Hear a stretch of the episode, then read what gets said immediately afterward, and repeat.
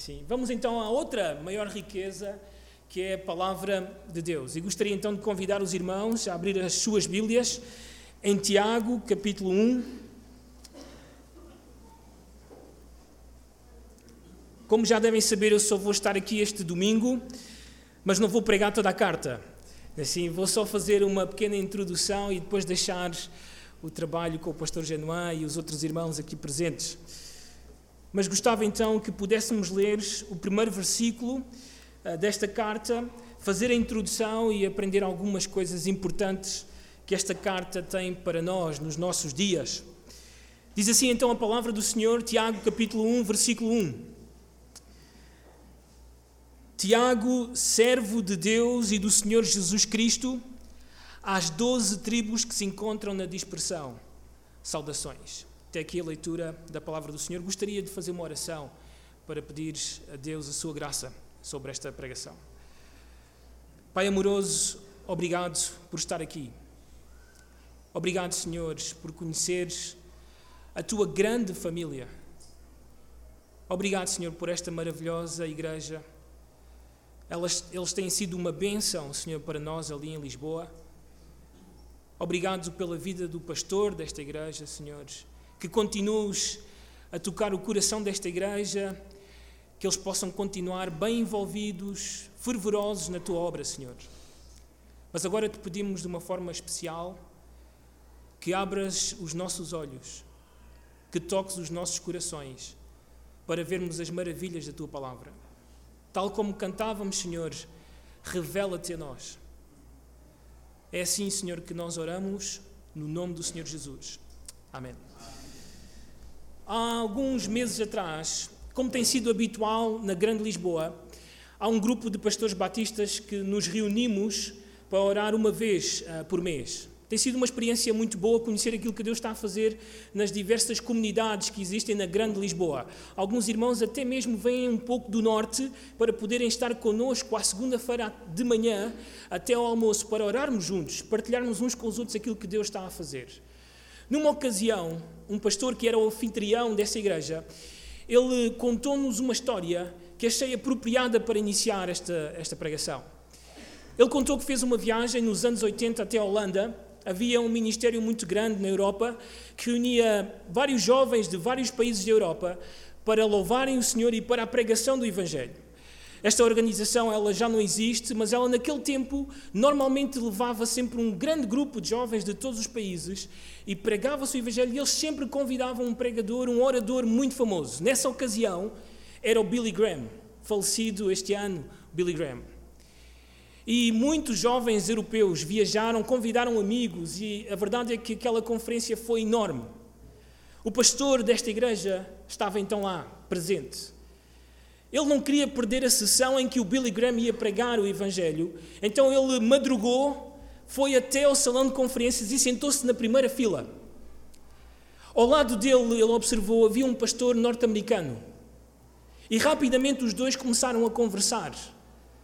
O pastor norte-americano começou a contar a este pastor português todas as coisas maravilhosas que Deus estava a fazer com a sua comunidade. Como a igreja crescia, como Deus aumentava os ministérios, como as pessoas da igreja se envolviam, como o evangelho se espalhava. E o pastor Santana, da realidade bem portuguesa, dura, fechada, não tinha muita coisa para, para dizer. A verdade é que ele se sentia muito tímido em dizer alguma coisa. E este pastor contava maravilhas. De repente, Billy Graham apareceu. E então a pregação começou. Pastor Santana, o nome deste pastor português, observava o Billy Graham a pregar e de repente ao seu lado começou a observar a reação deste pastor norte-americano. Ele metia as mãos na cara, tremia, abaixava a sua cabeça. Alguma coisa de errada estava a acontecer com este homem. Quando a pregação do Billy Graham estava a chegar ao seu fim, como ele sempre fazia, ele fez um apelo e chamou à frente todos aqueles que naquele dia queriam aceitar, crer no Senhor Jesus. E para espanto do pastor Santana, este pastor norte-americano saltou da sua cadeira e foi até à frente. Foi algo que marcou o seu coração. Como seria ou como foi possível que alguém que estava a exercer o ministério, que era pastor de uma congregação que supostamente Deus estava a abençoar, não fosse ainda crente. Ainda não conhecia o Senhor Jesus. Há uns anos atrás, em Portugal, chegou bem perto da nossa comunidade no Barreiro, onde está agora o pastor Wesley. Um pastor, o nome dele era Luís Nunes, agora pastor em Cabo Verde, na cidade da Praia. Ele chegou até perto da nossa igreja e começou a assistir aos nossos cultos com a sua família. Um dia este homem convidou-me até à sua casa e contou-me a sua história. Ele cresceu aqui no Brasil, não me lembro do estado, e supostamente converteu-se na sua congregação. O seu pai era o pastor da igreja. Ele quis ser um pastor também e Deus levou-o para os Estados Unidos. Ele estudou no Bob Jones. Formou-se, voltou para o Brasil, casou-se e começou a ser o pastor de uma igreja. No meio do seu ministério, este homem, pastor da igreja, converteu-se. Como é que é possível que coisas assim aconteçam? Será que a carta que eu e tu vamos analisar nesta tarde, noite, ela dará uma resposta a estas situações? Ou poderá dar uma resposta à tua situação? Bem, quando olhamos para as Escrituras, temos vários casos semelhantes a estes. Por exemplo, Judas, Iscariotes. Lembram-se dele? De como ele andou com o Mestre durante três anos, que saía com os outros discípulos para fazer milagres, expulsar demónios, pregar a palavra de Deus. No fim, ele era o traidor, ele amava o dinheiro e ele não seguia verdadeiramente o Senhor Jesus. A Bíblia tem uma série de nomes que eu e tu certamente nos lembramos. Por exemplo, lembram-se de Simão, o mágico, em Atos capítulo 8 que a Bíblia diz que abraçou a fé. No entanto, no encontro com Pedro posterior à sua suposta conversão, este homem amava o poder e queria o poder do Espírito Santo para poder impressionar o mundo. Era um homem perdido. A Bíblia registra nomes como Himeneu, Fileto. Lembram-se também de Alexandre, que fazia muitos males ao apóstolo Paulo? que o apóstolo Paulo orava de uma forma imprecatória por causa deste homem, que Deus se pudesse vingar dele. Tanto este Alexandre como Himeneu e Fileto eram homens que provavelmente o apóstolo Paulo formou para serem líderes na igreja, na igreja de Éfeso. Mas estes homens re revelaram-se apóstatas, trazendo à igreja falsa doutrina. Na verdade, não eram crentes. Além disso, a Bíblia registra nomes como Demas. Lembram-se que andava com o apóstolo Paulo, mas abandonou-o porque amou o mundo. Além disso, a Bíblia registra um homem que se chama Diótrefes. João escreve acerca deste homem que gostava de ter a primazia entre os irmãos, mas que não recebia os missionários, os outros pastores. Também ele era um homem certamente perdido. A verdade, irmãos, eu não conheço esta igreja, mas na minha igreja há pessoas que são batizadas, que cresceram na igreja, mas que elas ainda não conheceram verdadeiramente o Senhor Jesus. Tal coisa acontece. E a carta de Tiago ensina-nos porque é que ela acontece. Gostava que soubessem que é possível saber dentro da igreja quem é e quem não é. Eu não sei aqui, mas em Portugal há o costume de dizer: nós não podemos saber quem é salvo, nós não podemos julgar tal coisa. Bem, isso é um conceito errado, porque a Bíblia ensina-nos que nós podemos ver nos outros o Senhor Jesus, que nós podemos ver nos outros a salvação, que nós podemos ver nos outros uma nova vida. Então, a carta de Tiago apresenta-nos essa realidade que é possível ver numa comunidade quem é e quem não é filho de Deus. Antes de chegar à carta de Tiago, gostava de dar-vos a medida que a palavra de Deus dá, para que eu e tu possamos saber, e peço perdão por usar o tu, mas é normal em Portugal, está bem? Não se ofendam por isso, está bem? Mas para que possamos saber se somos ou não filhos de Deus.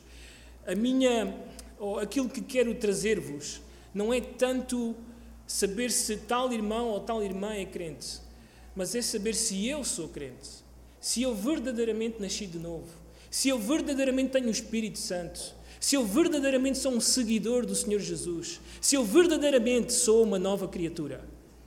Isso é aquilo que pretendemos com esta pregação. Gostava que abrissem as vossas Bíblias em Mateus, capítulo 5. Vamos até ao Sermão do Monte.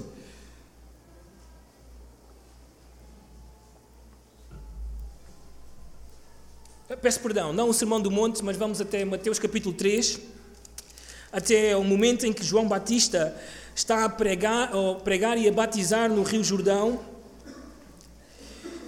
E de repente há uma situação, uma circunstância que acontece que é digna de observação da nossa parte e que nos faz pensar sobre a verdadeira salvação.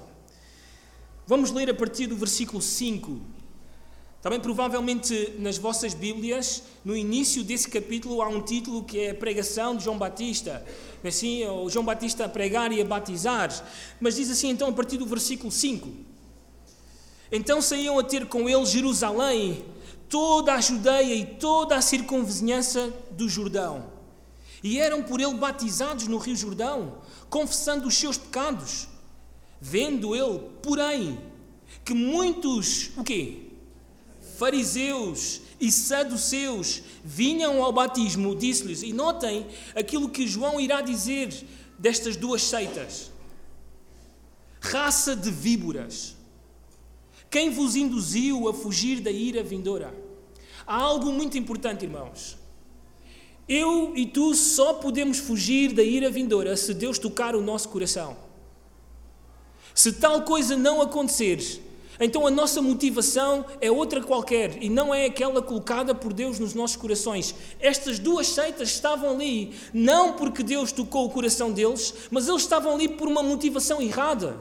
E qual era essa motivação errada? Bem, eu e tu sabemos que os fariseus e os saduceus acreditavam na sua autojustiça acreditavam que podiam entrar no reino, ser parte do reino por aquilo que eles faziam. Aliás, até acreditavam, pelo dinheiro que possuíam, que eram abençoados por Deus e por isso iam estar no reino.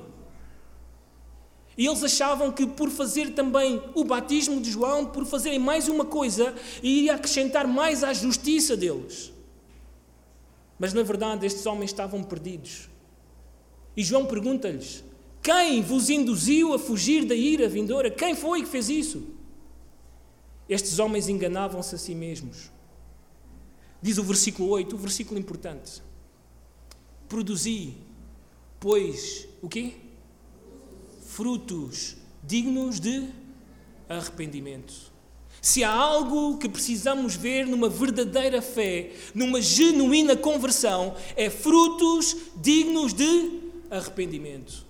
Pessoas que verdadeiramente se arrependeram da sua vida sem o Senhor Jesus. Pessoas que deram as costas a essa vida e agora perseguem, seguem o Senhor Jesus. É isso que precisamos de ver e é isso que João clama a estes homens. Vamos ler até o versículo 10, diz assim o versículo 9: E não comeceis a dizer entre vós: Temos por pai Abraão, porque eu vos afirmo que destas pedras Deus pode suscitar filhos a Abraão.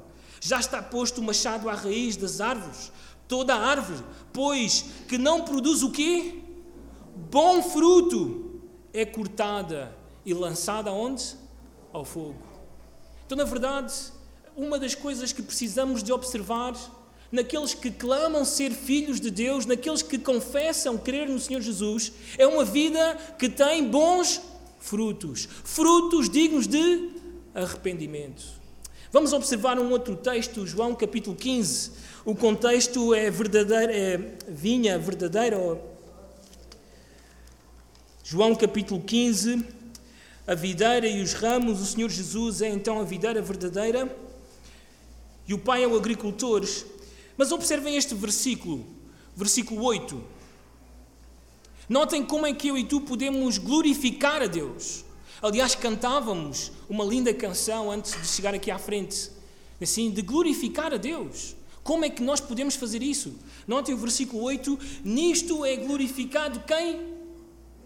O meu Pai. Em que deis o quê? muito fruto, e assim vos tornareis o quê? Esta é uma pergunta fácil. Tu consegues ver frutos na tua vida? Porque só assim tu és verdadeiramente um discípulo. E só assim estás a glorificar a quem? Ao Pai. Vamos ver um outro texto. Vamos até ao livro de Atos, capítulo 26.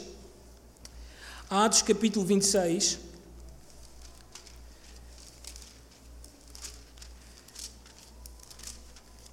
Versículo 19. Observem como eu estou a mostrar-vos vários livros e todos eles a concordarem sobre a verdadeira salvação, sobre a genuína fé. Capítulo 26, versículo 19. Diz assim: Este é Paulo a pregar ao rei Agripa, diz assim: Pelo que, ó rei Agripa, não fui desobediente à visão celestial, mas anunciei primeiramente aos de Damasco e em Jerusalém, por toda a região da Judeia e aos gentios, que o quê? que se arrependessem e se convertessem a Deus, praticando o quê? Obras dignas de arrependimento. Notem o mesmo que Mateus dizia que João pregava, João Batista, o mesmo que João, o apóstolo João, ensina no seu Evangelho, agora o mesmo que nós observamos na pregação do apóstolo Paulo. A salvação, a verdadeira salvação, implica sempre obras dignas de arrependimento. Vamos até Efésios capítulo 2, um versículo certamente muito conhecido por todos nós, versículo 10. Efésios capítulo 2, versículo 10.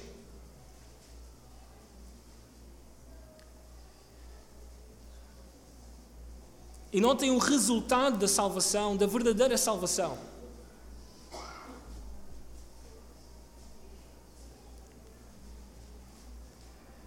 Diz assim o versículo 10: Pois somos feitura dele criados em quem? Em Cristo Jesus, para boas obras, as quais Deus de antemão preparou para que andássemos nelas. Então, estes textos ensinam o que é a verdadeira salvação. E quando eu penso em mim mesmo, a minha salvação tem que ser aquilo que a palavra de Deus ensina. Não aquilo que eu quero, não aquilo que eu imagino, mas aquilo que a palavra de Deus ensina. Nós podíamos continuar a ver textos, mas vamos viajar agora até Tiago outra vez, Tiago capítulo 1. E deixem-me mostrar-vos como esta é a mensagem de Tiago. Como é aquilo que Tiago quis ensinar a esta comunidade a quem ele escreveu. A verdadeira salvação. Assim, esta fé genuína, a verdadeira salvação, ela está em muitas cartas escritas no Novo Testamento, por exemplo, a carta aos Gálatas, a segunda carta escrita por Pedro, assim, a primeira carta escrita por João, talvez o melhor tratado sobre a verdadeira salvação, e também esta de Tiago. Vamos então observar alguns textos. Capítulo 1 de Tiago, versículo 22. Notem, tornai-vos, pois, o quê? Praticantes da palavra e não somente o quê? Ouvintes, enganando-vos a vós mesmos. Muitas vezes, não é assim, aplicamos este texto eh, porque muitas vezes não vemos o contexto aos crentes. Mas na verdade, Tiago está a chamar pessoas dentro desta comunidade a quem ele está a escrever, que simplesmente se sentavam domingo após domingo para ouvir o sermão, saíam pela porta afora e nada mudava na vida deles, nada era acrescentado à vida deles uma verdadeira medida para saber se eu e tu somos salvos é se praticamos aquilo que ouvimos domingo após domingo, se praticamos aquilo que cada manhã ou cada noite observamos na palavra de Deus. Somos praticantes da palavra de Deus? Não estou a falar de perfeição, mas estou a falar de andar naquilo que a palavra de Deus ensina. Capítulo 2, versículo 13 o capítulo 2 é o capítulo que fala sobre a preferência, sobre ser ou fazer favoritismo dentro da igreja. No contexto a quem Tiago está a escrever, tinha a ver com favoritismo social, assim, favorecer os ricos e mandar para fora da igreja os pobres. Não sei o contexto aqui desta igreja, mas em Portugal, muitas vezes acontece favoritismo racial.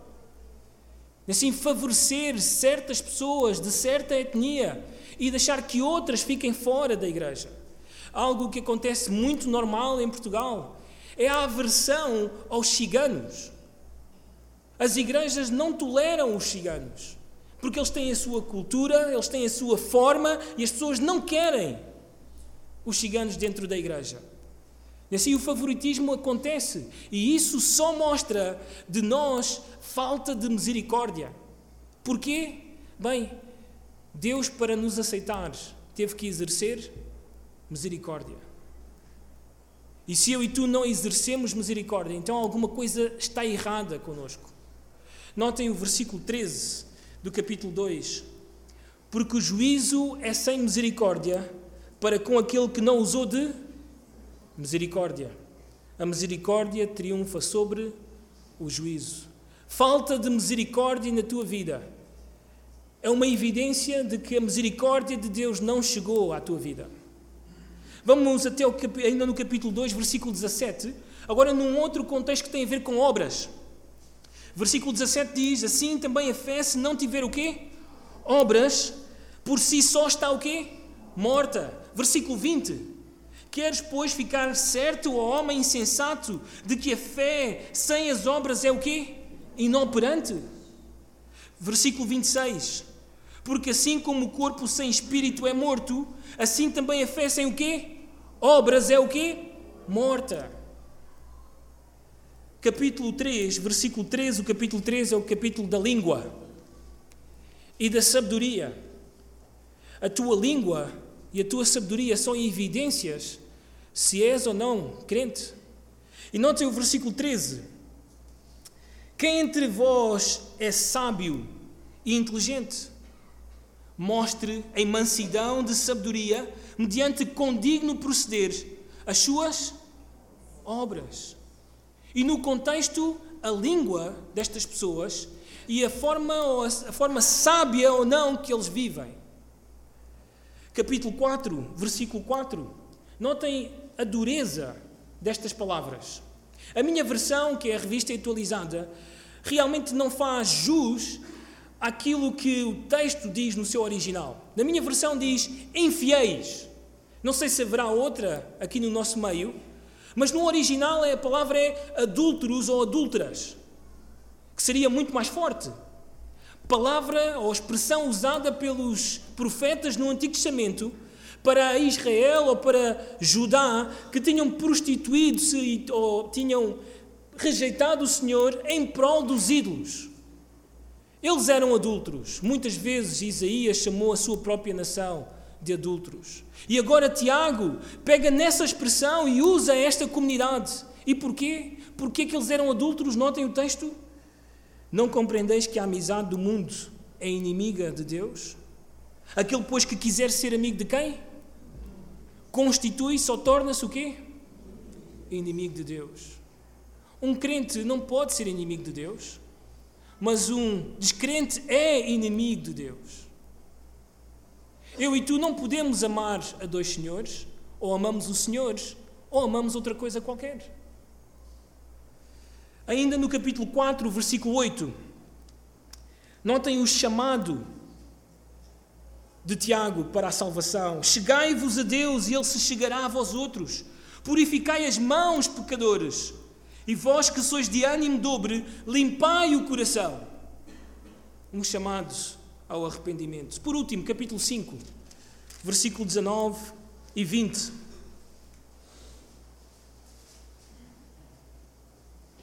Meus irmãos, se algum entre vós se desviar da verdade, e alguém o converteres, sabei que aquele que converte o pecador do seu caminho errado salvará da morte o quê? A alma dele e cobrirá a multidão de pecados. Estas são as últimas palavras de Tiago. Toda a carta está a chamar a comunidade a pensar, a examinar se são verdadeiramente filhos de Deus.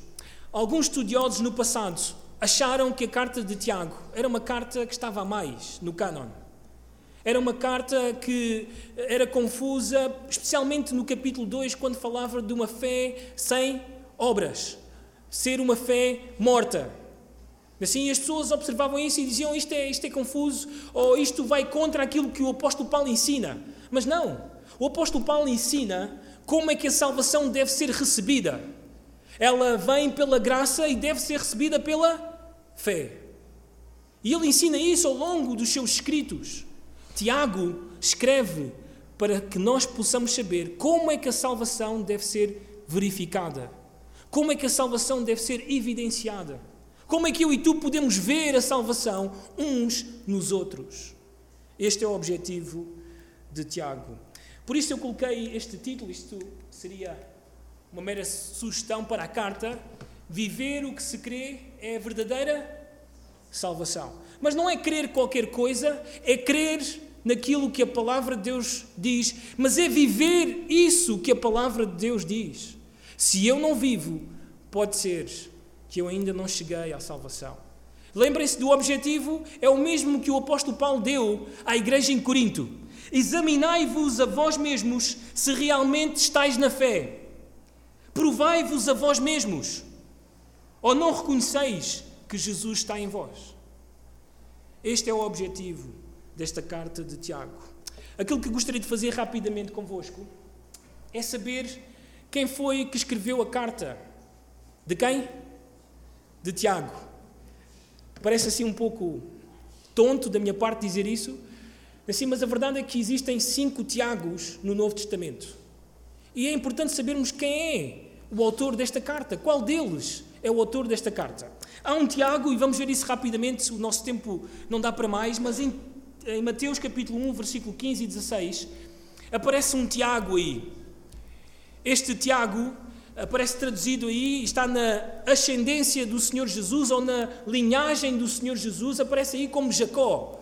Lembrem-se que Jacó é o nome hebraico do nome grego Tiago. Está bem? Então aparece aí Jacó como sendo o pai de José, que era marido de Maria, mãe e pai de Jesus.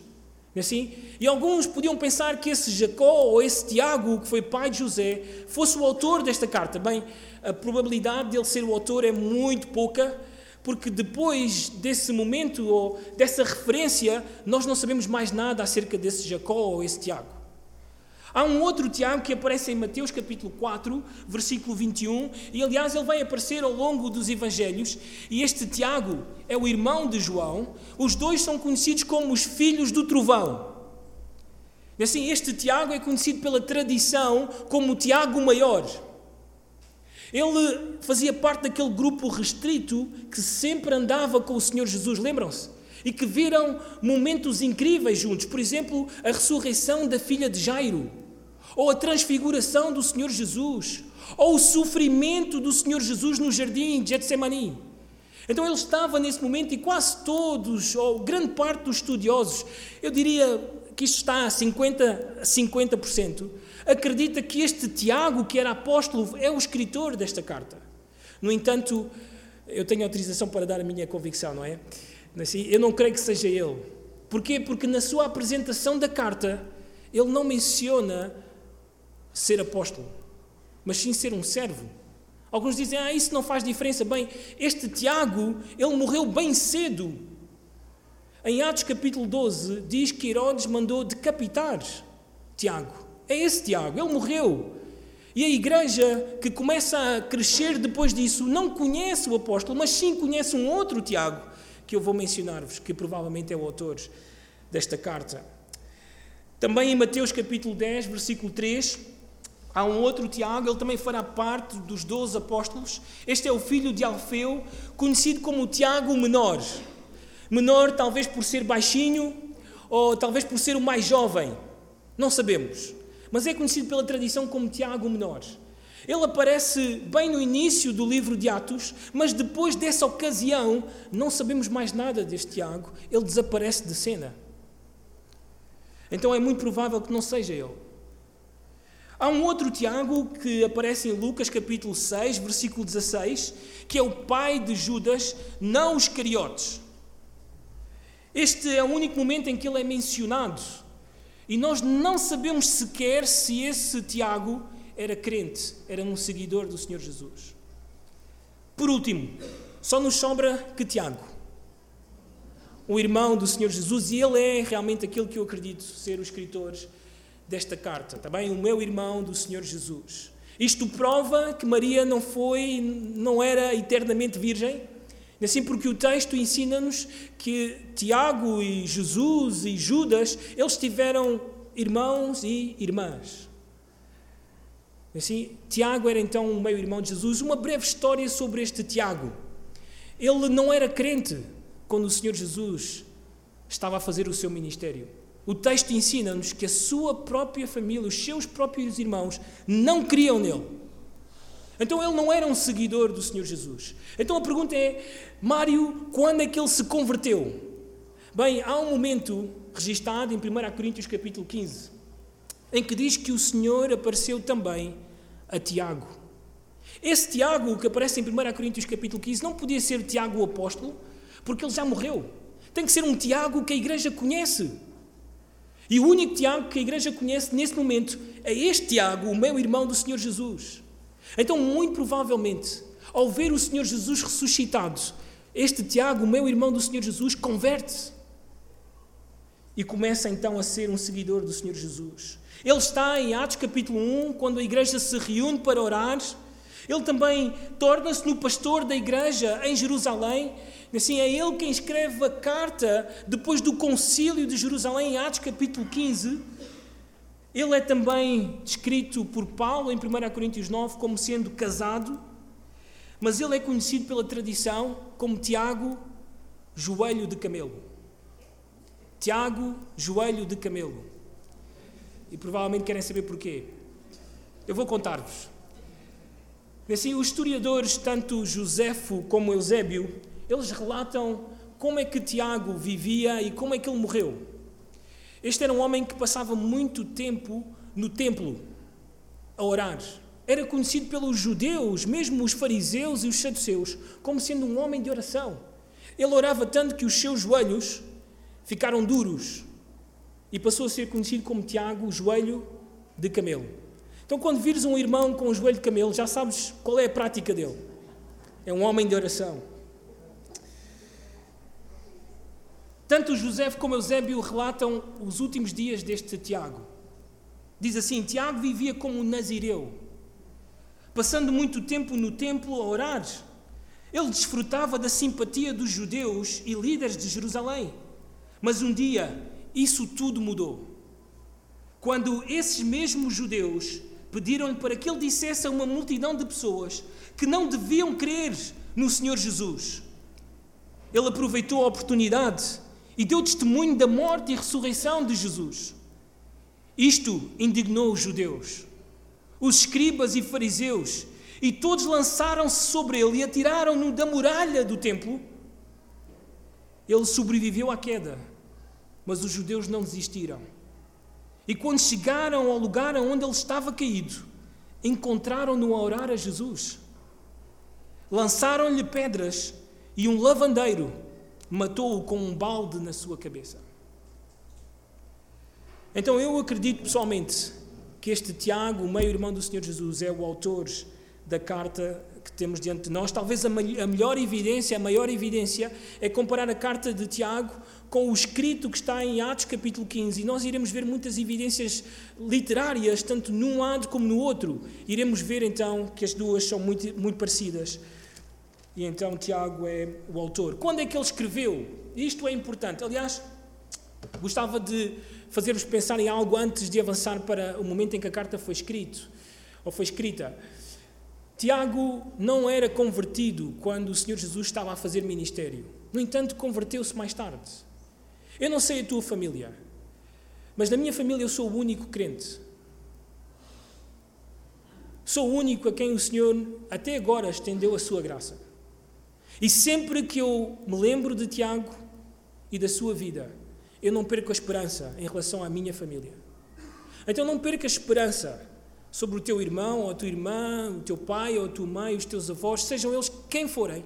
Não percas a esperança, porque o Senhor pode tocar os seus corações. A carta de Tiago foi escrita mais ou menos entre o ano 44 e 48 depois do Senhor Jesus. Vocês lembram-se mais ou menos o ano em que o Senhor Jesus morreu, foi ressuscitou e ascendeu aos céus?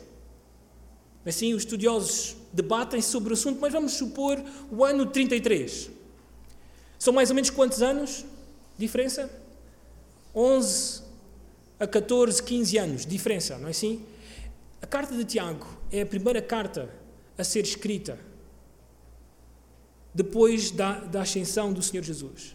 E a primeira coisa que Deus tem a dizer à igreja é que ela pense quem é e quem não é crente que eles tenham a certeza que se converteram. Esta é a primeira mensagem de Deus para a igreja. Vamos avançar rapidamente por causa do nosso tempo. O destinatário ou destinatários desta carta, o texto diz aí em Tiago capítulo 1, notem, versículo 1, Tiago, servo de Deus e do Senhor Jesus Cristo, a quem? Às doze tribos que se encontram na dispersão, saudações. Quem são as doze tribos? Quem é que vocês diriam que são? Podem responder, não há problema. Quem? Israel. Assim, são as doze tribos. Assim, e temos que pensar porquê é que ele está a escrever às doze tribos. Bem, um estudo mais profundo sobre isto, nós iremos ver que ele não está só a escrever por causa do contexto, a irmãos que fugiram por causa das perseguições que se abateram em Jerusalém, mas ele está a escrever também a irmãos que provavelmente se converteram fora de Jerusalém. Vocês lembram-se a primeira vez que Israel foi levado cativo? Assim foi para a Síria, ano 722 antes de, Cristo. Foram levados e muitos desses israelitas ficaram esparcidos ou espalhados, está bem? Por todo o lado. Passou alguns anos, 150 anos depois, e Judá, Jerusalém, é invadida pela Babilônia, e a Babilônia leva cativo vários judeus. Passam 70 anos e muitos deles retornam para Jerusalém, mas muitos deles ficam na Babilônia, muitos deles ficam espalhados. Passam 400 anos e o Senhor Jesus vem, faz o seu ministério, ele morre sepultado, ressuscita ao terceiro dia. Fica 40 dias com os discípulos e 10 dias depois o Espírito Santo vem e a igreja começa. Muitos judeus encontravam-se em Jerusalém naquele tempo, quando a pregação de Pedro aconteceu. Muitos se converteram, muitos ficaram, mas muitos voltaram. e assim, as doze tribos estavam espalhadas. E muitos estavam a fugir por causa da perseguição, e é essas doze tribos que Tiago escreve, que conheceram o Senhor Jesus. Algum conteúdo teológico dentro desta carta também é importante: teologia própria, bibliologia, soteriologia, antropologia, amartologia, que normalmente não conhecemos o que é, mas é a doutrina do pecado, também angelologia e eclesiologia. Está bem? Então, estas doutrinas estão dentro da carta de Tiago. Mas rapidamente, gostava de ver convosco três evidências no texto e assim terminamos. Vamos voltar a Tiago, capítulo 1, versículo 1. E o texto começa por dizer Tiago, e qual é a segunda palavra que aparece aí? Servo. Então, uma das evidências para a nossa salvação é esta. Também, quando alguém se converte, torna-se no quê? Num servo. A palavra que Tiago usa aqui é uma palavra muito conhecida nesse tempo. É a palavra dolos. Palavra para escravo. Assim, um escravo sabia nesse tempo que não era propriedade dele mesmo, mas que era propriedade de outra pessoa, que estava debaixo da autoridade de outra pessoa e que vivia totalmente para essa pessoa. E Tiago usa essa palavra tão comum no seu tempo para os escravos, para a realidade da igreja agora. E Tiago autodenomina-se como sendo escravo a um dolos de quem? De Deus e do Senhor Jesus Cristo. Assim, aliás, o texto ensina-nos algo mais. Tiago era quem? Este Tiago era quem? Lembram-se? Eu, se estivesse no lugar de Tiago, eu teria começado a carta assim: Tiago, meu irmão do Senhor Jesus. Assim, eu teria começado assim, seria interessantíssimo. Assim, ou Tiago, aquele que cresceu com o Senhor Jesus, que jogou a bola com ele. Assim, mas não, ele não usa nada disso. Ele mostra a sua humildade de servo. Tiago, servo do Senhor Jesus Cristo. Eu não sei quanto a ti, mas isto é algo que tem que ser bem entendido por todos nós. O Senhor comprou-nos. Passamos a ser propriedade dele. Estamos debaixo da sua autoridade. Devemos viver somente para ele. E uma marca evidente de que eu nasci de novo é que agora eu vivo para aquele que morreu e ressuscitou por mim. É assim contigo? Era assim com Tiago? Ele era um servo do Senhor Jesus. Mas o aspecto da humildade é importante. Eu tenho uma pessoa na minha igreja, não sei o pastor Genuan aqui, com, com quem eu tenho muitos problemas. Este é um homem que ele é muito arrogante. Ele não quer estudar a Bíblia com ninguém. Ele nunca quer ser parte de uma formação dentro da igreja. Ele nunca quer fazer discipulado com ninguém. Assim, ele diz que só usa a Bíblia e que não precisa de ouvir mais ninguém. Porque ele e o Espírito Santo se entendem. Assim, e ele vai dizendo estas coisas. Irmãos, a humildade é algo que chega às nossas vidas quando recebemos o Senhor Jesus. É verdade que não somos totalmente humildes, infelizmente, mas alguma coisa temos que mostrar. Porque fomos salvos, fomos comprados pelo Senhor Jesus. Então, esta é uma marca. És tu um servo do Senhor Jesus? Ou ainda serves o pecado? Ou ainda serves o mundo? Ou ainda serves-te a ti mesmo? A quem serves atualmente na tua vida?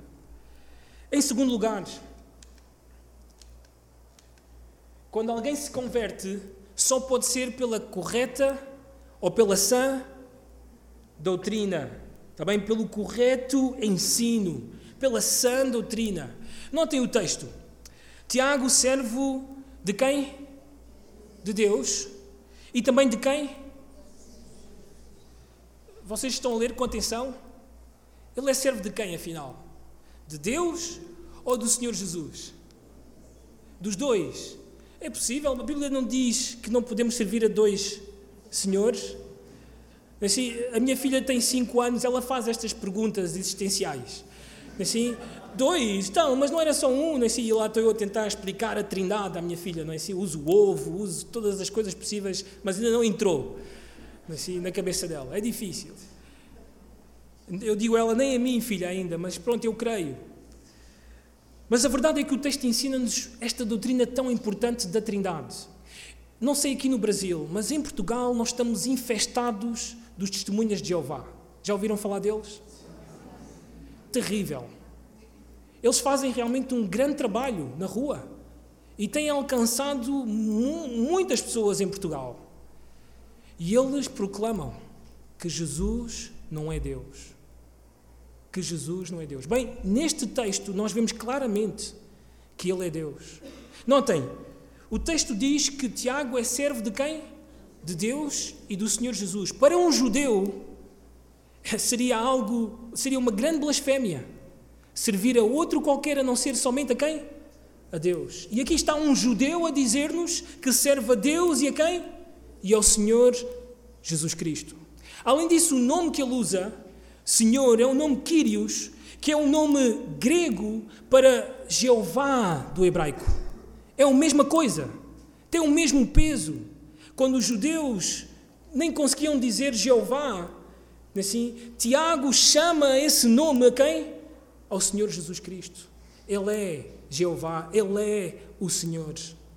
Então, quando nós vemos isto, nós temos que nos lembrar: se eu não creio que Jesus é Deus, se eu não creio que Ele é o Filho de Deus, se eu não creio que Ele é homem e Ele é Deus, 100% homem e 100% Deus, se eu não tenho a doutrina correta no meu coração, alguma coisa pode estar de errada em mim.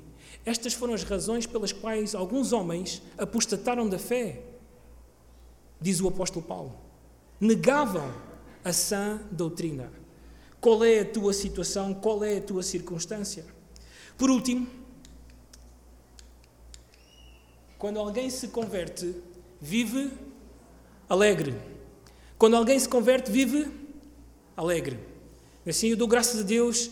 Estou aqui há pouco tempo, mas já vi muitos irmãos e irmãs alegres. E é isso. É uma marca muito importante. O versículo 1 termina com uma palavra que muitas vezes nós não ligamos. Notem, o texto termina por dizer o quê? Sal, saudações. A mesma palavra aparece em Atos capítulo 15, quando ele escreve a carta aos gentios sobre a situação que eles estavam a viver. Assim, o facto de gentios se converterem, e ele usa uma outra expressão, a tradução usa uma outra expressão que é a palavra saúde. Não sei aqui no Brasil, mas em Portugal é muito comum, quando nos despedimos, dizermos às outras pessoas saúde. Ou quando alguém espirra, nós dizemos saúde. Assim, é uma expressão muito comum em Portugal, muito normal. Assim, no entanto, dentro deste contexto, a quem Tiago está a escrever, esta, esta era uma saudação ou uma forma de dizer aos irmãos: alegrem-se. Alegrem-se. Agora, isto parece um pouco. pode parecer um pouco irritante ouvir isto. Lembram-se do contexto destes irmãos? Eles fugiram por causa da perseguição. Muitos destes irmãos perderam o trabalho, muitos destes irmãos estão numa falência financeira, muitos destes irmãos uh, perderam familiares, alguns dos seus familiares estão presos, eles estão a passar por uma situação difícil. No entanto, Tiago diz a estes irmãos o quê? Alegrem-se. A mesma coisa diz Paulo, estando na prisão, quando escreve aos irmãos em Filipos: Irmãos, alegrai-vos no Senhor, outra vez digo, alegrai-vos. Como é que é possível poder ter tal atitude quando estamos numa situação assim? Há uns, como vos disse no início, há mais ou menos uns três anos, dois anos e meio, perdemos a nossa pequenina Esther. Assim, e o Senhor levou-me até à carta de Tiago. E na igreja estamos a estudar a carta ao livro de Jó. Assim, o sofrimento. E esta era uma das grandes perguntas que eu tinha: como é que é possível ser alegre quando a situação não está fácil? Eu cheguei aqui e sentei-me à mesa e o pastor Genoa e outros irmãos já me contaram a realidade da fortaleza. Como é que é possível alegrar-se quando as coisas estão difíceis? Bem, essa é uma experiência que só o verdadeiro crente pode experimentar. Porquê? Porque ele sabe quem Deus é e ele sabe aquilo que Deus está a fazer na sua vida. Lembrem-se, o nosso Deus controla todas as coisas, nada pode acontecer sem que Ele mesmo queira, sem que Ele mesmo deseje. Todas as coisas cooperam para o nosso bem. Então, se um apóstolo em prisão, não as prisões do nosso tempo, mas uma prisão de há dois mil anos atrás, era capaz de dizer: alegrai-vos, porque é que nós não podemos? A verdadeira salvação mostra-nos que podemos ter alegria também quando a situação é difícil, porque o nosso Deus controla todas as coisas. Então, estas são as três marcas que vemos neste texto. Está bem?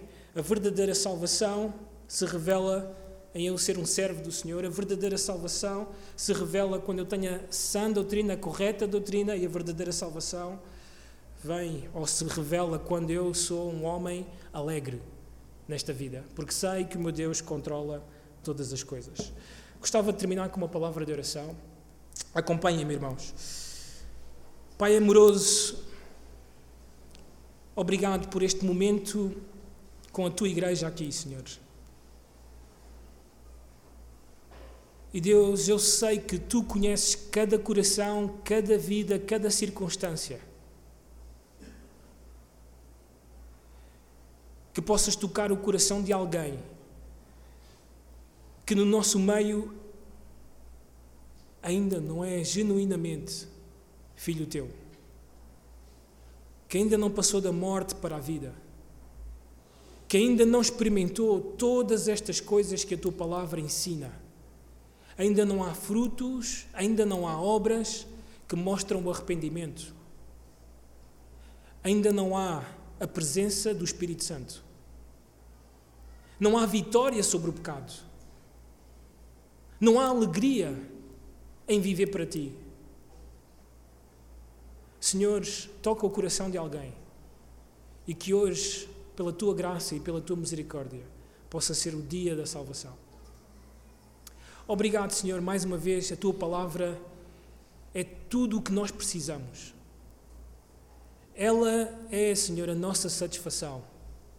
Por isso eu te peço que dês a estes irmãos uma semana de poder mostrar a este mundo que tu, Senhor, os fizeste nascer de novo e que tu estás presente na vida deles. Obrigado mais uma vez por aquilo que tens feito nesta igreja e como a tens usado para ser uma bênção lá em Portugal e em muitos outros países. Oro assim agradecido no nome do Senhor Jesus. Amém.